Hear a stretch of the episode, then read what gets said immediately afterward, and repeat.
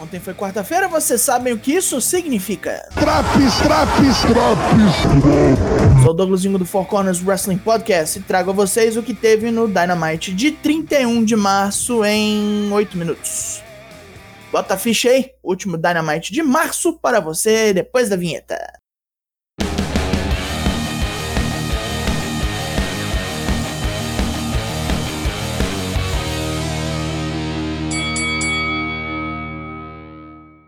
Vamos começar com uma idoso match. Luta 1. Christian Cage versus Frankie Kazarian. Christian não morre, Kazarian não consegue matar. Temos claramente um impasse aqui. Kazarian acerta um monte de porrada braba, mas nada o bastante para derrotar Cristiano Gaiola, que sai vivo de várias tentativas de pin. Com muita impaciência, Kazarian acerta um Flux Capacitor, que não lhe dá a vitória. Ele começa a cair em várias armadilhas, mas evita os vários kill switches. Christian reverte o jogo e manda um Frog Splash que quase termina tudo. Kazarian tenta um crossface, mas é jogado no corner e Christian finalmente acerta um kill switch letal. Escola velha em profusão aqui. Temos um vídeo de Darby Allin endereçado a Matt Hardy, a quem ele admirava por ter inspirado toda uma geração de lutadores. Mas agora que está velho e não dá no couro, precisa usar seu dinheiro para comprar respeito. Não vai funcionar com Darby. Jade Cargill se hypeia numa promo xingando Red Velvet. Já vimos isso, inclusive semana passada. Alunos da Nightmare Factory e membros do grupo de Cody Rhodes cercam o ringue. QT já está lá. Hum, ganhou entrada de jovem, hein? Uh, Luta 2. Cody Rhodes vs QT Marshall. Cody pega leve o combate todo, tem várias chances de fechar a luta cedo e não faz. Pé no freio total.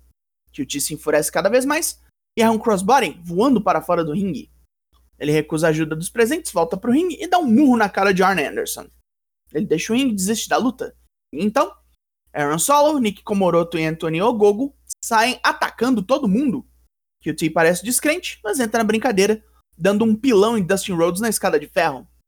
Os três ex-alunos arrebentam Cody e o QT só se detém quando Red Velvet chega para pedir que ele pare. Nasce mais uma facção vilanesca aqui. No backstage, Red Velvet está explicando suas ações quando toma uma reta de Jade Cargill. Cara, não é um bom dia para ser amigo do Cody. John Moxley aparece puto, ainda sem entender de que lado os Bucks estão em sua guerra contra os Good Brothers. Sobre seu oponente da noite, ele diz que o maluco é grandão, é forte, parece um salva-vidas, e que a companhia pode fazer uma boa grana com ele, mas não se Moxley matá-lo antes. De que ele está falando? Acompanhe. Luta 3: John Moxley vs Cesar Bononi. Cezão e Moxley se estranham, come solta porrada, e o brasileiro tem vantagem por conta da presença de seus amigos Ryan Nemeth e JD Drake, que atrapalham o perpetrador da violência em várias oportunidades. No momento crucial, Drake distrai o juiz enquanto Nemeth ataca, mas este leva um Paradigm Shift para deixar de ser bobo. Bononi ergue Moxley num Pump Hello Slam, mas o deixa escapar e toma um Sleeper Hold. Bem dormido, Driver. Continua o climão no Team Taz, com Ricky Starks e sua cara de Abby Camargo dando alfinetada em Brian Cage por causa da luta dos dois no AEW Dark. Tudo bem aqui? Será? O tal presente de MJF para o Pinnacle era uma redecoração do vestiário deles, que foi roubado do Inner Circle. Só que aparecem os próprios de dentro do banheiro e destroem a nova facção. Santana e Ortiz sangram FTR e Chris Jericho dá, uma descarga em MJF.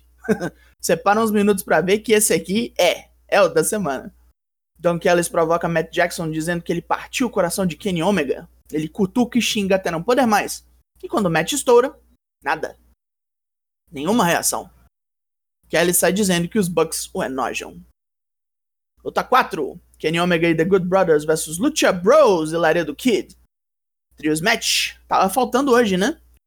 O ritmo é caótico, super kick pirueta para todo lado, com os Good Brothers fazendo sua melhor imitação de Jamanta para tentar frear a frente unificada mexicana. Laredo Kid e Omega duelam até o fim, mas Kid erra um Phoenix Splash e Omega pega o enmascarado com um One Winged Angel. Pós-luta, John Moxley espreita o trio maligno fora do ringue e logo os Bucks se juntam a ele. Omega e seus manos não ficam por lá para render assunto. Britt Baker e Rebel cortam uma promo rapidinho sobre como Thunder Rosa está aparecendo muito no EW Elevation. Bom para ela, já que precisa de vitórias para subir na divisão. Afinal, sua maior vitória na AEW foi numa luta não autorizada, portanto não valeu. Britt Baker segue, em sua própria opinião, o maior nome da divisão feminina da companhia. E por falar em tal divisão, Luta 5, Hikaru Shida Tay Conti versus Nyla Rose e The Bunny. Com a Dark Order de um lado e o Matt Hardy Empire do outro, isso aqui é uma puta zona. Distrações dos vilões garantem Nyla Rose dando golpe sujo a torto e a direito. Conti consegue acertar as coisas largando Judo Frozen um chutaço em Nyla e pega Bunny lá fora com um backbreaker fudido. A Dark Order finalmente ataca a turba de Matt Hardy, enquanto Tay usa o TKO em Bunny. Nyla Rose quebra o pin, Hikaru Shida vem lá da casa do caralho pra bater na monstra, e nessa confusão toda, Vicky Guerreiro distrai Tay tempo o bastante para Bunny acertar a BR com o Kendo Stick e fechar a conta com Down the Rabbit Hole. Para promover Godzilla vs Kong, o Jurassic Express desafia o Bear Country para uma luta semana que vem. Marco Stunt mostra sua nova tatuagem de gorila e pega mal. Hora de nosso incomum main event, Luta 6, Best Friends vs Miro e Kip Sabian. Kip e Miro começam na vantagem, destroçando os arredores com o couro dos Best Friends. Orange Cassidy reage e quebra Kip numa máquina de bate da topeira e desce-lhe a martelada. Miro é soterrado com cacos de mesa, barricadas e demais objetos, e no ringue, Chuck Taylor tenta arremessar Kip em peças de Lego. Ele falha graças ao protocolo Sabu, e é onde Cassidy que utiliza corretamente os bloquinhos do Satanás. Durante o pin, Penelope Ford puxa Aubrey Edwards para fora do ringue. Cassidy desce pra ver de qual é e toma um chute no saco da loura. Eis que surge a divinda das estrelas, Chris Zetlander, que sai da máquina de pegar bichinho e se lança numa Blue Thunder Bomb sobre uma mesa de hockey. Miro sai dos destroços e ataca Cassidy Taylor. Quando tudo parece perdido, uma minivan branca traz Trent de volta e ele ataca Miro. O monstro búlgaro empurra todo mundo e ataca a mãe de Trent na minivan, Trent corre e atravessa Miro numa mesa com um spear monumental. Kip Sabian volta assim no ringue besta com a situação. Chuck Taylor acaba com ele então, com um Running Power Slam. E assim termina o programa, com os quatro se abraçando. Você tem que dar ao povo o que ele quer. Pontos positivos. Que meio evento da hora, não merecia ser tão bom, ainda mais com o setup horrível que teve. A luta do Christian contou uma história no melhor estilo escola véia, e o Don Kellis, como sempre, mostrou como é um puta rio safado salafrário. Pontos negativos. Matt Hardy continua estendendo suas rivalidades e falta de foco. A facção do QT é só mais uma dentre tantas. E embora o segmento tenha sido bom, o Inner Circle se vingou um pouco rápido demais.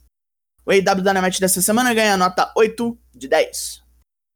Fechou esse Draps? Veja nossas redes sociais para ver como nós estamos programados para a semana do WrestleMania e continue acompanhando, porque logo logo o podcast vai ter mudanças. Eu sou o Douglas Jung, nós somos o Four Corners Wrestling Podcast e eu volto semana que vem. Logo mais tem mais e até!